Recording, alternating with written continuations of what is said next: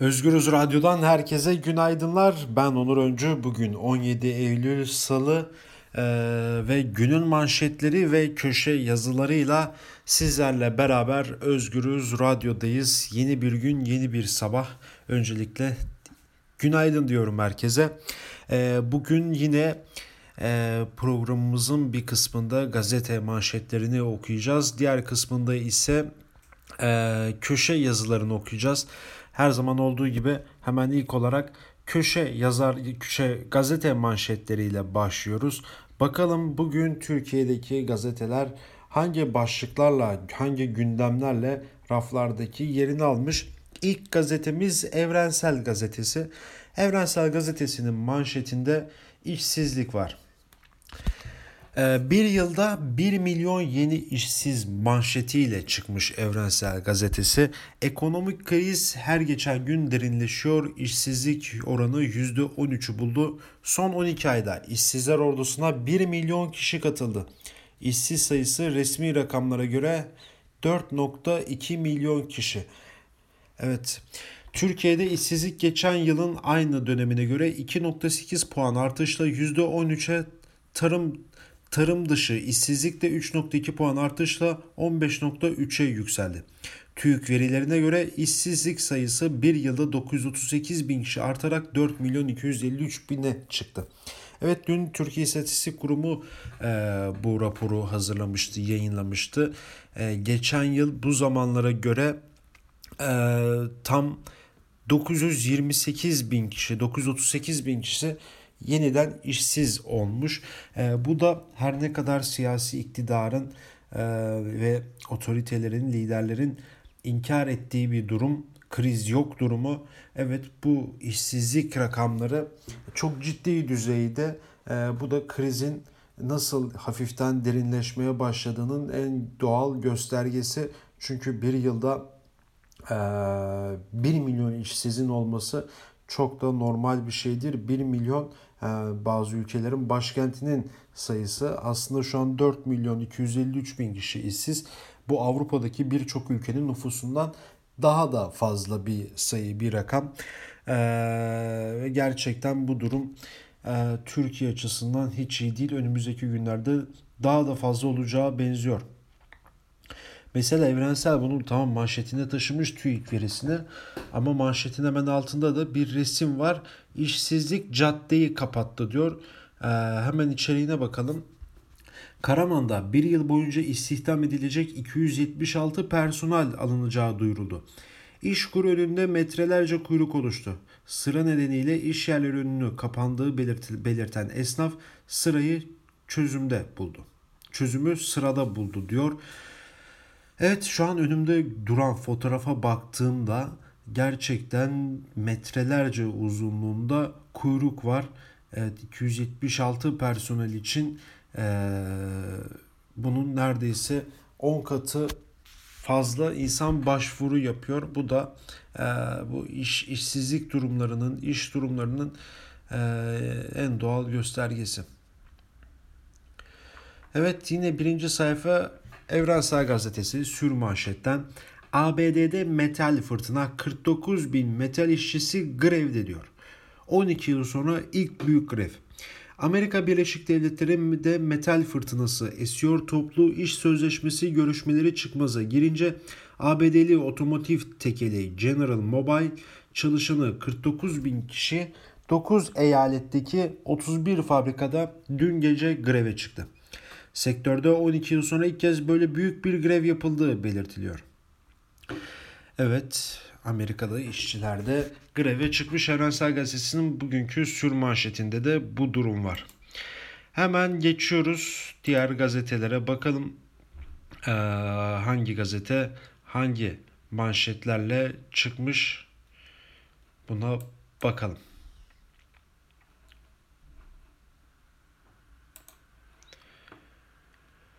Evet sıradaki gazetemiz, gazetemiz Sözcü. Sözcü gazetesinin manşeti. Yanılmışız Rabbim affetsin. Davutoğlu ve Babacan'ın yeni parti oluşumları AKP içinde çözülmelere neden oldu. İstifacılar partide liyakat, adalet kalmadı vurgusu yapıyor.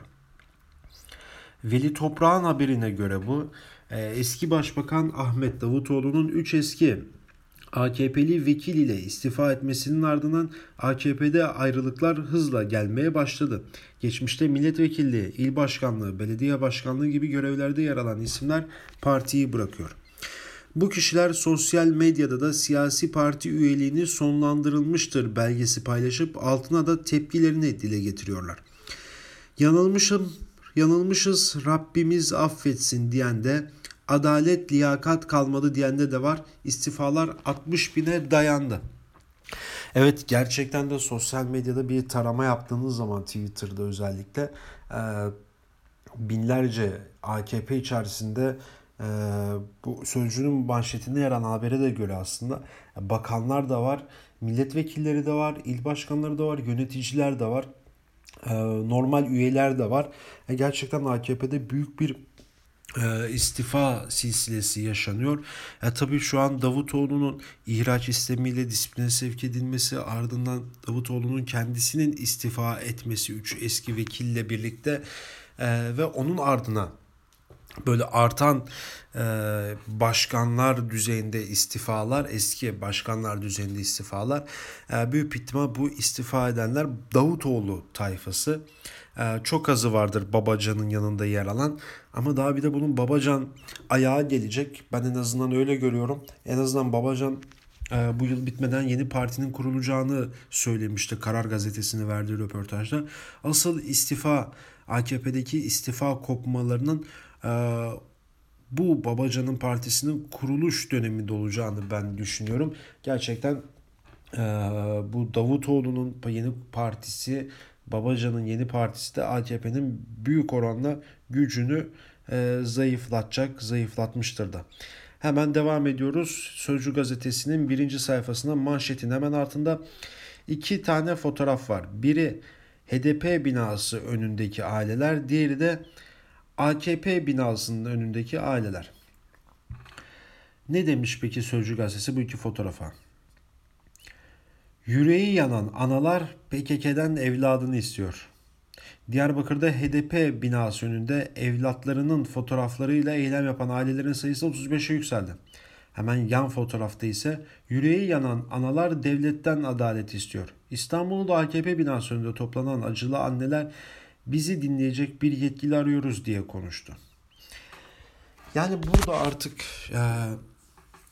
işte çocukları dağda olan veya işte asker polis evlatları PKK tarafından kaçırılan, rehin tutulan aileler çözüm olarak HDP'ye gitmesi. Biz bunu zaten uzun bir süredir de söylüyoruz. Ee, çözümün meclis olduğunu dile getiriyoruz. Aslında bir siyasi parti bunun çözümünde çok ön planda duramaz. Olmamalı da zaten. Ama bu işin biraz magazinsel boyutu var. Ee, tabii ki de oradaki aileleri gerçek niyetlerini kenara koyuyorum ama bu işin magazinsel boyutunu ön plana çıkaran aileler var.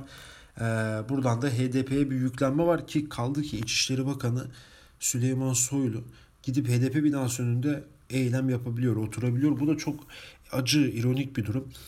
Yine 15 Temmuz sürecinde e, çocuğu e, askeri okulda olan gerçekten hiçbir şey bilmeden bir anda onlarca 19 yaşındaki çocuğun ağırlaştırılmış müebbetler aldığı e, ve bu çocukların aileleri de AKP binası önünde oturuyorlar. E, İstanbul'da dün başladılar. E, bunun da çözümü orası değil ne yazık ki. Haksızlık ya da işte bir hak arama yeri bir siyasi partinin önü olmamalı bence. Meclis olmalı ama en azından bu yüreği yanan anneleri anlayabiliyoruz bir yerde ama yine de bu durumun çözüm odaklı olacağını düşünmüyorum ben. Yine Sözcü gazetesi birinci sayfasından 3 lider Ankara'da Suriye'yi konuştu. Ruhani, Putin ve e, Erdoğan dünkü üçlü zirveden bahsediyor Sözcü gazetesi. Evet devam ediyoruz. Cumhuriyet gazetesi. Cumhuriyet gazetesinin manşetinde TRT'de oyun üstüne oyun diyor. Peki neymiş bu TRT'de oyun üstüne oyunluk durum?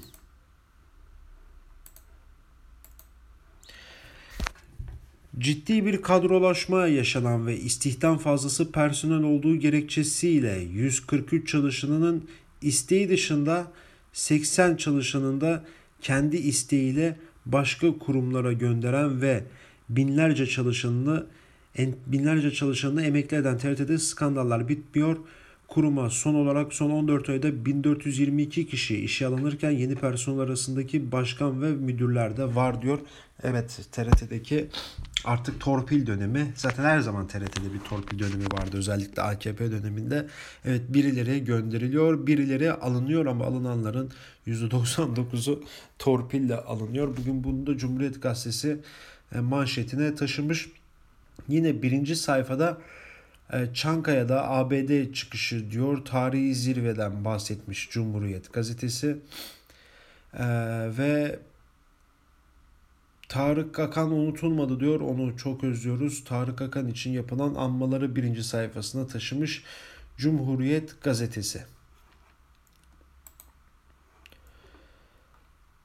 Evet sıradaki gazetemize geçiyoruz. Bir Gün gazetesi. Bakalım bir günde ne manşetle çıkmış. Bir günün manşeti iktidardan çifte standart iktidar sesini duyuramayanların başvuru merciği parti binaları oldu. Muhalefet partileri önünde protesto serbest ama AKP önünde müdahale var diyor. Evet kanun hükmünde kararname ile Ankara defterdarlığında çalışan ve iki buçuk yıl önce ihraç edilen Cemal Yıldırım dün dedi ki madem parti binaları çözüm ben de gidiyorum AKP Ankara il binası önünde 1 saat hafta içi her gün saat 12 ile 13 arası sessizce dövizimi açıp oturuyorum dedi ve gitti. Binanın önüne yaklaşır yaklaşmaz polis hemen önüne kesesi ve polisler Cemal Yıldırım'ın ve eylemin valilik tarafından yasaklandığında eylem yapılamaması gerektiğini anlattı. Cemal Yıldırım ise sadece sessizce oturacağını söyledi. Polisler yine hayır kesinlikle bu olmaz demesi üzerine Cemal Yıldırım şunu söyledi. Peki her yerde HDP önünde oturan partilere, alilere serbest, CHP'nin önünde oturan insanlara serbest de bana mı değil dedi ve dövizini açtı. Dövizini açar açmaz ise yaka paça gözaltına alındı. Evet bu çifte standartın aslında ete kemiğe bürünmüş hali böyle görünmüş hali. Çünkü yani Cumhuriyet Halk Partisi il binası İstanbul il binası önünde yani İBB'den İBB'de işten çıkarılan insanların eylemleri var. Yine HDP Diyarbakır il binası önünde ailelerin eylemleri var. Yani mevzu AKP olduğu zaman hep bir tıkanma yaşanıyor burada. Ya bu da nasıl bir e, riyakarlığın içerisinde olduğunu da bize gösteriyor. Bir gün gazetesi de bugün bunun manşetine taşımış iktidardan çifte standart diyerek. Yine Bir Gün Gazetesi de Evrensel Gazetesi gibi TÜİK'in, Türkiye İstatistik Kurumu'nun e, dünkü aylık raporunu, işsizlik veri raporunu e, sür manşete taşımış. Evrensel manşetten vermişti. Bir gün sür manşetten veriyor. E, işsizlik oranı %13 diyor. İşsizlik sayısı 4 milyon 253 bin diyor. 15-24 yaş arası işsizlik oranı, oranı ise %25 ki galiba en can alıcı noktalardan biri bu. 15-24 ee, arası, yaş arası genç nüfus e, işsizlik oranı e, ciddi bir problem. Gençler işsizlikten boğuluyor demiş bir gün gazetesi de bugün bununla ilgili. Evet yine üçlü zirve gazetelerin şu ana kadar okuduklarımız bölümündeki birinci sayfasında Evet Yeni Çağ Gazetesi. Güvenli bölge için iki hafta süre. Üçlü zirvenin manşetine taşımış Yeni Çağ gazetesi. Çankaya Köşkü'nde 5. Üçlü Suriye zirvesinde liderler Suriye'nin toprak bütünlüğünü ve kalıcı çözümde tam mütabakat sağladı. Erdoğan, Amerika Birleşik Devletleri ile güvenli bölgede beklenen başarı gerçekleşmezse kendi adımlarımızı atacağımızı her iki ülkeye de ilettik dedi. Hemen burada liderlerin sözlerini vermiş. Ruhani, Amerika Birleşik Devletleri Suriye'yi bölmeye çalıştı. Vladimir Putin, Anayasa Komitesi'nin listesi hazır. Yani yeniden bir Suriye inşası var ama yani Suriye'nin bir türlü bu konuda haberi yok. Evet yine birinci sayfadan bu e, Yeni Çağ Gazetesi'nin verdiği genç işsizlik 10 yılın zirvesinde diyor. TÜİK raporunu Yeni Çağ'da sürmanşete koymuş. Genç işsizlikten dem vurmuş. Fenerbahçe Alanya'da kayıp diyor. 3-1 dün Fenerbahçe Alanya Spor'a yenildi. E, ciddi bireysel hataların sonucunda bu mağlubiyeti aldı. Hemen diğer gazetelere de geçiyoruz. Hızlıca Karar Gazetesi, Karar Gazetesi'nin manşetinde işsizliği TÜİK'le yendik diyor. İlginç bir başlık. Bakalım neymiş içeri. Enflasyon sepetine yönelik verileri eleştirenlere konu alan konu olan TÜİK bu kez işsizliği azalttı. Haziran 2019'da İşkur'a başvuru başvurup iş arıyorum diyen 4 milyon 418 bin kişi bulunmamasına rağmen TÜİK aynı dönemde 4 milyon 253 bin kişinin işsiz olduğunu bildirdi. Aradaki dikkat çeken fark istatistik kurumunun kayıtlı işsizlere bile kayıtlı işsizleri bile görmüyor değerlendirmelerine yol açtı. Bu da ilginç bir manşet Karar Gazetesi'nden. Üçlü zirve var kalıcı çözüm mütabakatı diye. Ee, hemen Karar Gazetesi'nde geçiyoruz. Yeni Şafak Gazetesi. En uzun zirve manşeti var. Erdoğan, Ruhani ve Putin'in fotoğrafını koymuş. Cumhurbaşkanı Erdoğan, Putin ve Ruhani Ankara'da İdlib ve Suriye'nin geleceğini konuştu. Aramco krizi ve Amerika Birleşik Devletleri'nin İran'a savaş tehdidi nedeniyle tüm dünyanın gözlerinin çevrildiği zirve sabah saat 11.30'da başlayan ikili ve üçlü görüşmeleri de akşam 21'e kadar sürdü. Liderler Suriye'de siyasi çözüm için tam mütabakat halindeyiz dedi. Evet bugün bu gazetelerin manşetinde en azından birinci sayfalarında süsleyebilecek, durabilecek bir haber içerik. Ee, ama dün yaşanan bir de komik bir gelişmesi var. Hemen size ondan bahsedeyim. Ee, Putin Çankaya Köşkü'ne geldiğinde Erdoğan tabii ki de onu kapıda karşıladı. Ee, bir anda objektifler belirdi, fotoğraflar çekildi, kameralarda kayıt almaya başladı. Putin'le Erdoğan göz göze geldi. Erdoğan elini tuttu. Nice to meet you dedi. Yani İngilizce tanıştığıma memnun oldum dedi. Dün bu sosyal medyada bu gaf e, sosyal medyada bayağı e, konu oldu. Hatta Türkiye İşçi Partisi Hatay Milletvekili Barış Hatay e, bu Erdoğan'ın işte Putin elini tutup nice to meet you demesinin olan fotoğrafı koydu. Yanına da ee, ilk 50 öpücük Amerikan filmi ilk 50 öpücüğü koydu. Yani her öpmede tekrar hatırlıyor. O film onu anlatıyordu. Alzheimer'ı anlatıyordu. Ee, buradan bir komik bir paylaşım yapmış. Yine herkes bir anda bir anda kendine nice to meet you demeye başladı. Gerçekten İngilizce bilmeyen liderler için İngilizce e, olmazsa olmazı bu, bunu bilmeleri lazım ama ne yazık ki bu bilinmiyor Türkiye'de. Evet devam ediyoruz. Sıradaki gazetemize bakacağız. Star gazetesi. Star gazetesinin manşetinde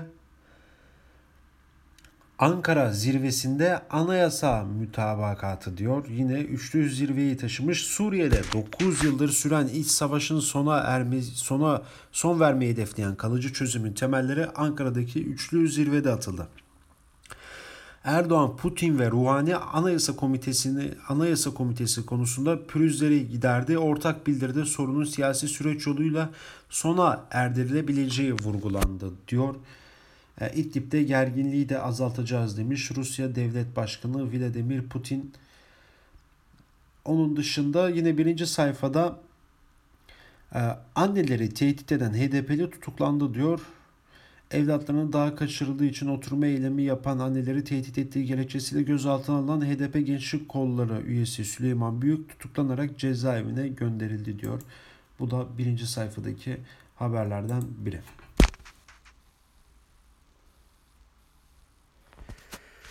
Akşam gazetesiyle devam ediyoruz. Akşamda manşetinde Suriye için anayasa uzlaşması diyor. Yine bunu diğer gazetelerde de okuduk. Sadece manşette bu var diyoruz. Ee, yine birinci sayfa Oktar örgütüne 40 gün yargılama. Evet bugün Adnan Oktar suç örgütünün yargılanmasına başlayacak ve 40 gün süreceği belirtiliyor mahkemenin. Bu da son derece önemli bir gün, önemli bir dava. Evet, Dualar Neslican için daha önce 3 kez yakalandığı kanseri yenen ve 4. kez kansere yakalanan Neslican yoğun bakıma alındı ee, ve kendisi bunu sosyal medyadan çektiği bir video ile duyurmuştu. Ee, dünden beri büyük bir kamuoyu oluştu iki günden beri. Bütün bugün de gazetelerden e, Akşam Gazetesi bugün bunu birinci sayfasından vermiş. Yine ilginç bir şey İranlı 5 ailede evlatları için e, HDP önünde Diyarbakır HDP il binası önünde evlat nöbetine dün İran'dan gelen 5 ailede katıldı. Çocuklarının PKK'nin İran kolu Pijakka'nın kaçırdığı söylemeyi söyleyen aileler evlatlarının fotoğraflarını taşıdı. Onlarla birlikte eylemdeki aile sayısı da 40'a yükseldi. Bu 5 aileyi Doğu Perinçek Vatan Partisi'nin daveti üzerine gelmiş. Ben gerçekten hayret ediyorum. Yani İran'daki ailelerin de artık HDP önüne gelmesi HDP'den çözüm istemesi gerçekten bir yandan bana çok böyle komik gelebilen bir durum. Yani İran'daki insanlar ne bileyim Amerika'dan da şu an birileri gelip HDP önünde oturabilir o zaman. Değil mi? Trump gitsin. HDP önüne gelin. evet devam ediyoruz. Devam ediyoruz. Akit gazetesiyle devam edeceğiz şimdi. Suriye'deki yangını bu irade söndürür diyor. Erdoğan'ın kararlı duruşunu göstermiş ve e, yine o fotoğrafı vermiş. Yine Oktar ve çetesi hakim karşısına çıkıyor diyor. Yine bakalım işçi eylemleri CHP il binasına sıçradı diyor. Akit'in birinci sayfası. Evet Akit'te de çok yani böyle söyleyebileceğimiz bir şey de yok açıkçası. Hemen hızlı bir şekilde diğer gazetelere de bakıp hemen köşe yazarlarına geçmemiz lazım. Bugün köşelerimiz uzun sürecek. Türkiye gazetesinin manşeti siyasi çözüme ortak imza yine Suriye zirvesini taşımış. Ee, ana isyanı İran'a taştı diyor. İran'dan gelen Beşali'yi de e, Türkiye manşetine taşımış. Yine Milat gazetesi önce İdlib manşetiyle e, bugünkü raflardaki yerini almış.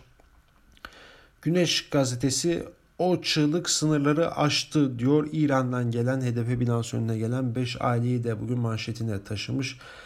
Aydınlık gazetesi, Aydınlık gazetesinin manşetinde Şam, ABD ve İsrail destekli PKK'yı bitireceğiz diyor. Ee, Esad'ın söylemlerinde Birleşmiş Milletler'e yazdığı mektupta söylediği sözleri Aydınlık Gazetesi'ne manşetine taşımış.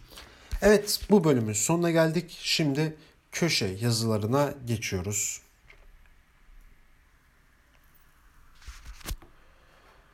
İlk köşe yazımız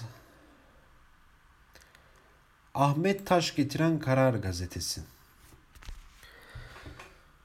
Evet, Ahmet Taş getiren Bahçeli'den AK Parti'ye miston yüklemesi. Sistemin gerçek sahibi diye yazmışım Temmuz'un 4'ündeki yazımda. Bahçeli o günlerde 23 Haziran seçimlerinin AK Parti'de yol açtığı özelleştiri, öz eleştiri çığrı, çığrının sistem gözünden geçirme boyutlarına evrilmesi karşısında kükremiş. Naci Bostancı ve Bülent Turan'a dersini vermişti. Bugün de kükrüyor. O yazıyı şöyle bitirmiştim. Cumhurbaşkanlığı hükümet sistemi üzerinden AK Parti'ye format atma gibi bir akın mı Bahçeli'ye bu, rol, bu role soyunduruyor? Ben de anlamaya çalışıyorum. Bana göre AK Parti de anlamaya çalışmalı. AK Parti cenahında cenahından bir anlama çalışması yapılıyor mu acaba? Bahçeli zaman zaman Cumhurbaşkanı Erdoğan'la buluşuyor. Muhtemel ki AK Parti'de herkes durumun Cumhurbaşkanı Erdoğan'ın kontrolünde ve inisiyatifinde olduğuna inanıyor. Doğrusu Bahçeli'nin desteğinin Cumhurbaşkanı Erdoğan'ı 4 Temmuz'daki yazımda da belirttiğim belki ancak Mustafa Kemal'in kullandığı iktidara benzer bir güç sahibi kıldığı bir gerçektir. Peki bu durumda sorun olan ne? İktidarsınız. Neredeyse gücünüz sınırlayacak bir güç yok. Meclis, yargı, medya, iş dünyası, sivil toplum kuruluşları herkes gözünüzün içine bakıyor. Her şey tamam da İstanbul seçiminde iki seçim arası tavrınızı tavrınız sizi 13 bin oy kaybından 800 bin oy kaybına taşımış. Ne olmuş burada? Tam da YSK'nın seçim iptalinde iktidarın etkisini ortaya koyan sonsuz iktidar kullanımı algısı değil mi? İşte bu algı sadece YSK'nın seçim iptali hadisesinde ortaya çıkmıyor. Bahçeli'nin diline bakın. Nasıl bir hakim dili o? Nasıl bir tahakküm dili? Dışlayıcı, yargılayıcı, hain damgası elinden alıp önüne gelene vuran. O dil sisteme sahiplenmişle birleştiğinde tüm iktidarı bürüyen bir dile dönüşüyor. AK Parti muhafazakar ve demokrat bir parti olarak yola çıkmıştı.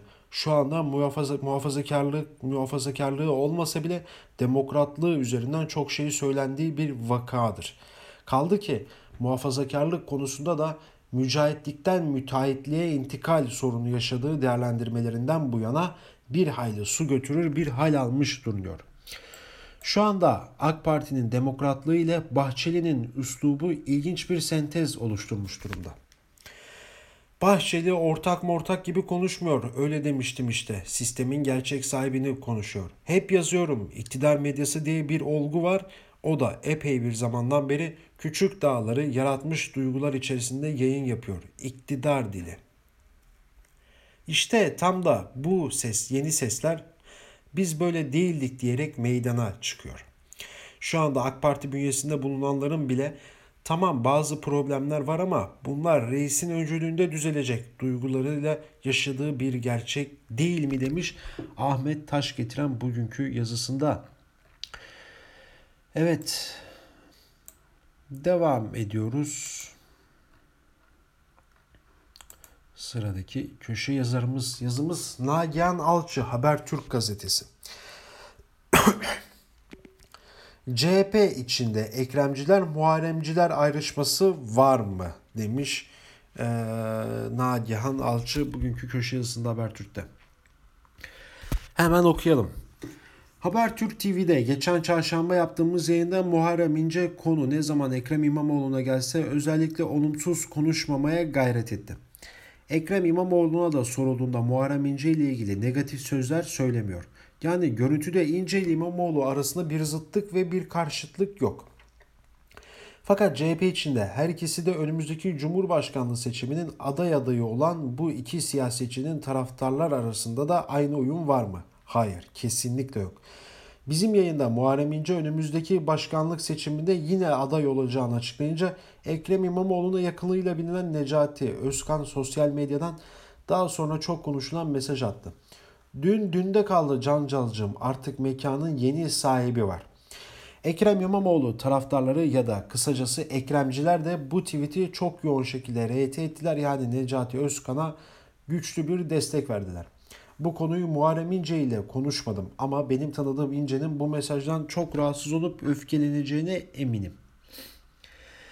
Tahminimce Ekrem İmamoğlu'nun kendisini aramasını ve ben Necati Özkan'ın bu yaptığını yanlış buluyorum demesini beklerdi. Konuya dışarıdan bakan bir yazar olarak ben de Necati Özkan'ın bu tweetini son derece gereksiz buldum. Bence böyle bir mesaj atarak Ekrem İmamoğlu'na da zarar verdi. Sayın Özkan bu yaptığı yanlışla ilgili bence öz eleştiri yapmadı. İşin ilginci Özkan'ın açıklamasından sonra Muharrem İnce cephesi ya da kısacası Muharremciler de harekete geçti. O günden beri dilden dile ve klavyeden klavyeye İmamoğlu'nun yakını Necati Özkan'ın reklam şirketinin CHP'ye açtığı ticari davalar dolaşıyor. Özkan'ın geçmişte İlker Başbuğ'un tutuklanmasını sosyal medya hesabından net bir şekilde desteklemesinin Kemalist tabanda rahatsızlık yarattığı da söyleniyor. Doğru, gerçekten de Özkan ve CHP davalık olmuş. Şimdi ince destekçileri mekanın sahibi olduğunu söyleyenlere sırf para için mekana dava açmış söylemini piyasaya soktular. Ayrıca bir adım daha attılar. İmamoğlu'nun meşru sloganı her şey çok güzel olacağı ilk kullanan Muharrem İnce olduğunu söylüyorlar. Ki bence bu Muharrem İnce cephesinin çocuksu bir hamlesi. Evet Nagihan Alçı bugün e, İnce ve Muharrem, Muharrem İnce ve Ekrem İmamoğlu arasındaki tabi bu görünen bir şey değil ama görünmeyen olduğunu iddia edip e, sosyal medya atışmalarını köşe yazısına taşımış. Ben Nagihan Alçı'nın CHP konusuna gerek İmamoğlu gerek İnce konusunda çok böyle iyi niyetli düşündüğünü düşünmüyorum. art niyetli hareket ettiğini kesinlikle inancım yüksek. Çünkü 23 Haziran seçimlerinde Muharrem İnce'ye karşı yaptıkları, yazdığı yazılar da ortadaydı. Programda yaptıkları da ortadaydı. Sosyal medyada attığı tweetler de ortadaydı. 24 ee, Haziran pardon geçen sene. Ee, son 31 Mart sonrası YSK sürecinde, yerel seçimdeki YSK sürecinde de Ekrem İmamoğlu ile ilgili, CHP ile ilgili, CHP İstanbul İl Örgütü ile ilgili yazdıkları da programda konuştukları da ortada. Keza 23 Haziran tekrarlanan İstanbul seçimleri öncesinde e, Ekrem İmamoğlu üzerinden bayağı bir oyun oynamıştı. Yazılar yazmıştı. O yüzden yani Nagihan Alçı'nın hedefi galiba burada. Beni zaten herkes okuyor. CHP'ler de takip ediyor. Ben bir şunları şöyle bir böyle bir şey yokken böyle bir şey kafalarına sokayım algısı var. Ee, ben kesinlikle buradan bunu çıkarıyorum, bunu görüyorum. Evet Habertürk gazetesinden Muharrem Sarıkaya'ya geçiyoruz. Suriye'de hayırlı gelişmeler. Bölgede hayırlı gelişmeler olabilir. Astana mütabakatı kapsamında adı Ankara'da 5. kez bir araya gelen üçlü zirvenin bitiminde Cumhurbaşkanı Erdoğan'ın söylediği yukarıdaki cümle önemliydi. Cümleyi uzun süredir üzerinde uzlaşı sağlayamayan Anayasa Hazırlık Komitesi'nin oluşmuş olmasına bağlayanlar olabilir. Ancak öncesinde yaşanan gelişmeler ve sonrasında gelen açıklamalara bakıldığında meselenin bununla sınırlı olmadığı da görülüyor. Çünkü geçmişte üçlü zirvelerin hiçbirinde Ankara'yı bu denli rahatlatan gelişmeler zincirine tanıklık edilmedi. Örneğin Şam yönetimi her zirve öncesi İdlib'de yeni bir saldırı geliştirdi ve Ankara'nın sinir uçlarına dokunurcasına PYD ile özellik görüşmeleri yaptı. Bu kez bu kez ise üçlü zirve öncesi yaşananların tam tersi sayılabilecek gelişmelerin kapısı aralandı. Beşar Esad önce af ilan etti. Silahlı eylemde bulunmuş, onlar silahlı eylemlerde bulunmuş olanlara ceza indirimi getireceği sözünü verdi. Dün de çok daha önemli bir adım attı ve özellik görüşmelerini yaptığı PYD'yi ve silahlı organı YPG ve SDG'yi ayrılıkçı terörist örgüt ilan ederek Birleşmiş Milletler'e şikayet etti. Suriye Devlet Başkanlığı basın dairesinden yapılan açıklamaya göre de Esad bu önemli kararını Su Rusya'nın Suriye özel temsilcisi Alexander Revrentev başkanlığındaki heyetin Ankara'daki üçlü zirve hakkında bilgilendirmesi sonrası açıkladı. Dikkat çeken bir başka noktada basın dairesi bildirisinde Suriye'nin toprak bütünlüğünü bozma gayreti içinde olan ülkelere karşı Rusya'nın çabaları konusunda da bilgilendirildiği bilgisinin de verilmiş olmasıydı. Şam bu adımlarıyla Fırat'ın doğusunda Türkiye'nin elini Amerika Birleşik Devletleri'ne karşı rahatlattı. Özellikle de üçlü zirve sonrası yayınlanan ve ilk kez bu kadar çok net konuşulan şu ifadeler geliş bu şu gelişmelerin perçini oldu. Suriye'nin kuzeydoğusundaki durumu ele alınmış almışlar. Bu bölgede güvenlik ile istikrarın ancak ülkenin egemenliğine ve toprak bütünlüğüne saygı temelinde sağlanabileceğini vurgulanmış ve bu doğrultuda çabalarının koordine etmeye anlamışlardır diyor Muharrem Sarı, Sarıkaya bugünkü yazısında. E, evet Suriye neden memnun kaldı? Bunun perde arkasında anlatmış Muharrem Sarıkaya. Evet değerli Özgürüz Radyo dinleyicileri devam ediyoruz köşe yazılarıyla. Evet bu iş uzayacak bakalım. Sıradaki yazımıza geçelim. Buradan gidebiliriz. Evet şimdi sırada Bir Gün gazetesinden İbrahim Varlı'nın yazısını okuyacağız. Ee, İbrahim Varlı da 300 zirveye yazmış. 300 zirveye dikkat çekmiş. Ee, bugünkü yazısında. Evet Suriye'de savaş Ankara'da pazarlık diyor. Suriye'de savaş bitti mi? Rusya Dışişleri Bakanlığı Sergey Lavrov'a göre bazı bölgelerde hala gerginlikler olsa da savaş sona erdi. Ankara'daki Suriye zirvesi öncesi sarf edilen bu sözler gerçeğin sadece küçük bir kesintisini sunuyor. Savaş bitmedi elbette ki. 8. yılını geride bırakmak üzere olan kirli savaşın sadece ilk bölümü bitmek üzere. İdlib'in alınmasıyla radikal İslamcı cihatçı defteri kapanmış olacak. İdlib parantezinin kısa sürede kapanacağı ortada. Ancak asıl büyük savaş bundan sonra başlayacak. Suriye'nin yavaş yavaş normal ve huzurlu bir hayata döndüğünü iddia edenler Lavrov'un aksine paylaşım, nüfuz, güç mücadelesinde yeni bir döneme girdi. Şimdi savaşın ikinci bölümündeyiz. Ülkeyi daha büyük tek, daha büyük tektotik kırılmalar bekliyor. Sağda da masada da büyük çarpışmalar yaşanacak. Sağdaki savaş. Suriye hazırda 4 hatta 5 parçalı. Ülkenin kuzeyinden güneyine, Fırat'ın doğusundan batısına dört taraf, dört bir taraf farklı grup çıkarlarıyla tahakküm altında. İdlib Selefi Vahabi cihatçıların Fırat'ın doğusu ABD şemsiyesi altındaki SDG'nin Cerablus'tan Afrin'e kadar uzanan kuzey hattı Türk Silahlı Kuvvetleri Özgür Suriye ordusunun kontrolünde. Güneyde Ürdün sınırındaki El Tanf'ta ise yine ABD var. İdlib kısmen bir kenara bırakılacak olursa diğer parçalarda çıkar mücadeleleri uzun erimli bir savaşın habercisi. Bütün yığınağıyla Fırat'ın doğusuna yerleşen ABD'nin buralardan kısa vadede çıkmasını beklemek saf dillik olur. Hekeza El Tanf'ta da benzer pozisyonda.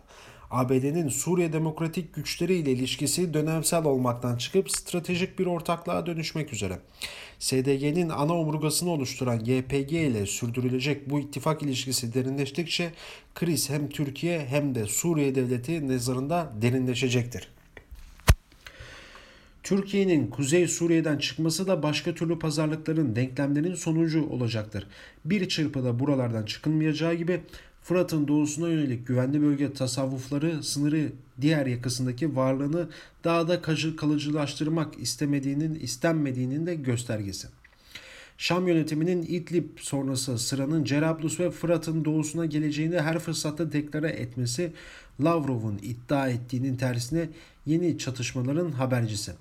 Şam yönetimi üçlü Rusya, Türkiye, İran zirvesi öncesinde Birleşmiş Milletler'e mektup göndererek SDG'nin kontrolündeki bölgeleri geri alacaklarını ifade etti. Masadaki savaş peki nedir? Yeni dönemde sahadaki gelişmeler kadar kapalı kapılar ardından yapılacak pazarlıklar da belirleyici olacak. Masadaki pazarlığı ise sahadaki güç dengesi belirleyecek. Aktörler sahadaki kazanımları ölçüsünde diplomasi masalarına oturacak. Suriye'de biçilmek istenen yeni anayasa masa başındaki Fırat'ın doğusu ise sağdaki en zorlu etaplar olacak demiş İbrahim Varlı bugünkü Bir Gün Gazetesi yazısında. Evet bütün gazetecileri etkileyen bir yer artık bu bayağı konuşuluyor. Evet sıradaki yazımız Fehmi Koru'dan gelecek. Fehmi Koru Aramco'ya saldırı ve Trump'ın çıkışı. Tablo nedense beni eskilere götürdü diyor. Fehmikoru.com'daki yazısını okuyoruz. Fehmi Koru'nun Savaşlar sanılanın aksine öyle birdenbire çıkmaz. Sebep ile sonuç arasındaki günler hatta aylar geçtiği olur. Birinci Dünya Savaşı Avusturya Veliahtı Franz Ferdinand'ın eşiyle birlikte ziyaret ettiği Saraybosna'da bir Sırp militanı tarafından suikaste uğratılması yüzünden çıktı. Tarih kitapları böyle yazıyor. Ancak suikast ile savaşta ilk kurşun atılması arasında tam 37 günlük bir düşünme ve hazırlanma aralığı olduğu üzerine pek durulmuyor. Durulmasa da gerçek bu. Sebep ile savaş arasında bir aydan fazla bir zaman var. O süre içerisinde suikastın gerekçe suikastın gerekçe haline getirecek ülkelerin nihai hedefleri üzerinde kafa yordukları, istedikleri sonucu almak için ne tür ittifaklar gerekiyorsa onların oluşturulması karar verdikleri düşünmeniz için pek çok sebep var. Savaşın gerekçesi sayılan olaydan önce de yapılan hazırlıklarda hiçbir rolü bulunmayan Osmanlı Devleti'nin esas hedeflerden birisi kendisini ve çıkış çıkan savaşın birinci amacının Osmanlı topraklarının paylaşılması olduğunu anlaması hayli zaman aldı. Her ülke savaşa sonunda kazanmak için girer. 1914'te çıkan savaşta kazanması en başta mümkün olmayan tek devlet her bakımda hazırlıksız Osmanlı'ydı. Buna rağmen ülkeyi savaşa sokan siyasi kadro bunda kendi ikballeri için yarar görüyor ve savaşı iktidarın daha iktidarın daha da sağlamlaştırma fırsatı olarak değerlendiriyorlardı. Sonunda Osmanlı'yı savaşa sokan siyasi askeri kadronun hesapları tutmadı. Önde gelen isimler ülkeyi terk etti. Ak akıbetleri ise hiç de hayırlı olmadı demiş Fehmi Koru. Evet devam ediyoruz. Ayça Söylemez yine Bir Gün Gazetesi'nden Emre İper hariç başlığı var. Hemen yazıyı okuyoruz. Emre İper, Cumhuriyet Gazetesi'nin muhasebe servisinin 15 yıllık çalışanıydı. Cumhuriyet davasında tweetleri gerekçe gösterilerek terör örgütü propagandası yapmaktan suçlu bulundu. 3 yıl, 1 ay, 15 gün hapse mahkum edildi. Türkiye'de sık sık Bay K'nin yaşadıklarına benzetilen bir yargı süreci sonunda şimdi Kandıra'daki Kocaeli F tipi cezaevisinde hükümlü. Çünkü yargı sistemi onu tüm delillerin aksini gösterse de suçlu ilan etmeye azmetmişti. Cumhuriyet Gazetesi yöneticilerine düzenlenen operasyondan hemen sonra henüz taraflara tebliğ edilmemiş olan iddianame taslağı Sabah gazetesinde 4 Nisan 2017'de yayınlandı. Taslağa göre Emre İper'in telefonunda Baylok vardı ve iş arkadaşları da onunla telefon görüşmesi yapmakla suçlanıyordu. Telefonun MIT'in Baylok yüklemiş, te, yüklenmiş telefonlar listesindeydi. Başına gelecekleri anlayan İper aynı gün gazetenin bilgi işlem servisine telefonun imajını aldırdı.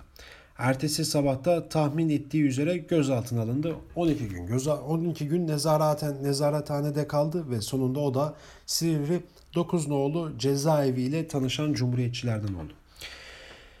Bilirkişi Koray Peksayar çıkarıldığı ilk duruşmada anlattığı Emre İpir'in telefonda baylok yüklenmemiştir. Yüklenip silindiğine ilişkin de bir iz yoktur. Mahkeme bu bilirkişiye itibar etmedi. İkinci bir bilirkişi raporu sunuldu mahkemeye. Tuncay Beşikçi'nin raporunda da Emre İper'in telefonunda baylok yoktur yazıyordu. Beşinci yanlışlığın nedenini de açıkladı. Meşhur Mor Bey'in bu cep telefonu uygulaması Baylok'la aynı sunucuyu kullanıyordu ve telefonun müzik, sözlük, namaz programı yükleyenler Baylok'la aynı sunucuya bağlanıyorlardı. İper'de telefonla müzik yükleyenler yükler, yüklerken bu sunucuya yakalanmıştı. Yani tek yaptığı şarkı dinlemekti. Ama mahkeme yine ikna olmadı. Tutukluluğa devam. Neyse ki MIT ve Morbi'nin skandalının kabul ettiği ve Baylok Lisesi'nden Emre İpir'inki de dahil 11.480 telefonu çıkardı. İper Baylok suçlamalarından böylelikle kurtuldu ama yargıdan kurtulmak o kadar kolay değil tabi. Örgüt üyeliği olmazsa tweetlerine bakalım diyen savcının yaratıcılığı sonucu Emre İper bu kez de örgüt propagandasından yargılanmaya devam etti. 36 takipçisiyle paylaştığı 3 tweet'e 3 yıl, 1 ay, 15 gün hapis cezası verildi. Yani tweet başına en az 1 yıl. 9 ay tutuklu kalmıştı. Cezası istinafta kesinleşince en az 7,5 ay daha yatmak üzere ailesiyle vedalaşıp Kocaeli cezaevine girdi. Yargıtay geçen hafta dosyada ceza sadece cezası 5 yılın üstünde olanlara yönünde değil tümüyle inceleyerek kararını açıkladı ve Cumhuriyet davası sanıkları tahliye edildi. Emre Hiper hariç. Mahkemelerin genellikle bir yıl civarı hapse hükmettiği örgüt propagandası suçlamasından üst sınırdan ceza alması yetmedi. Yargıtay kararlarında da cezası tek kesinleşen o oldu. Cumhuriyet sanıklarının bir arkadaşları içeride bırakarak ayrıldı Kandıra'dan. Emre İper'in oğlu keşke babam da gelseydi dedi. İper 5 Aralık'ta cezaevinden şartlı tahliye olabilir. Yüce yargı yine bir aksilik çıkarmazsa. Ayça Söylemez de bugün Emre İper'e değinmiş. Bence değinilmesi gereken önemli bir konu. Evet son olarak Sözcü Gazetesi'nden Murat Murat oğlunu okuyoruz. Bombamın pimi çekildi diyor. Dünyanın petrol fiyatlarının yükselmesi nedeniyle ekonomisi en olumsuz etkilenen ülkelerden biri Türkiye. Zaten her halktan kötü etkilenen yani ülke. Bir şeyden de iyi etkilense hatırım kalır. Orta Doğu'ya yeni deste getir. Kartlar yeniden dağıtılıyor. Piyasaların gündeminde Suri, Suudi Arabistan'daki iki büyük petrol tesisine drone ile yapılan saldırılar en başta oturuyor. Suudi Arabistan'ın savaştığı Yemen'deki Husiler bombaları biz yolladık diyor. Kimseye de inandıramıyorlar. Olağan şüpheli İran. Bariz İran menşeli dronlar bunlar. Suikast için yıllardır üretiliyorlar. Nitekim Su Suudi yetkililer de bu yönde açıklama yaptı. Yemen'de öyle bir teknoloji olmadığı ise aşikar. Tamam İran üretip satmış olabilir de gidip İran topraklarına yollayıp göz göre göre savaş başlatmaz herhalde diyor Murat Muratanoğlu Sözcü Gazetesi'ndeki bugünkü yazısında. Evet Özgürüz Radyo dinleyicileri bir günün daha sonuna geldik. Bir gazete manşetlerinin ve köşe yazılarının daha sonuna geldik. Güzel bir gün geçirmeniz dileğiyle bize ayırdığınız zaman için hepinize teşekkürler. Haber bültenlerinde görüşmek üzere. Şimdilik hoşçakalın.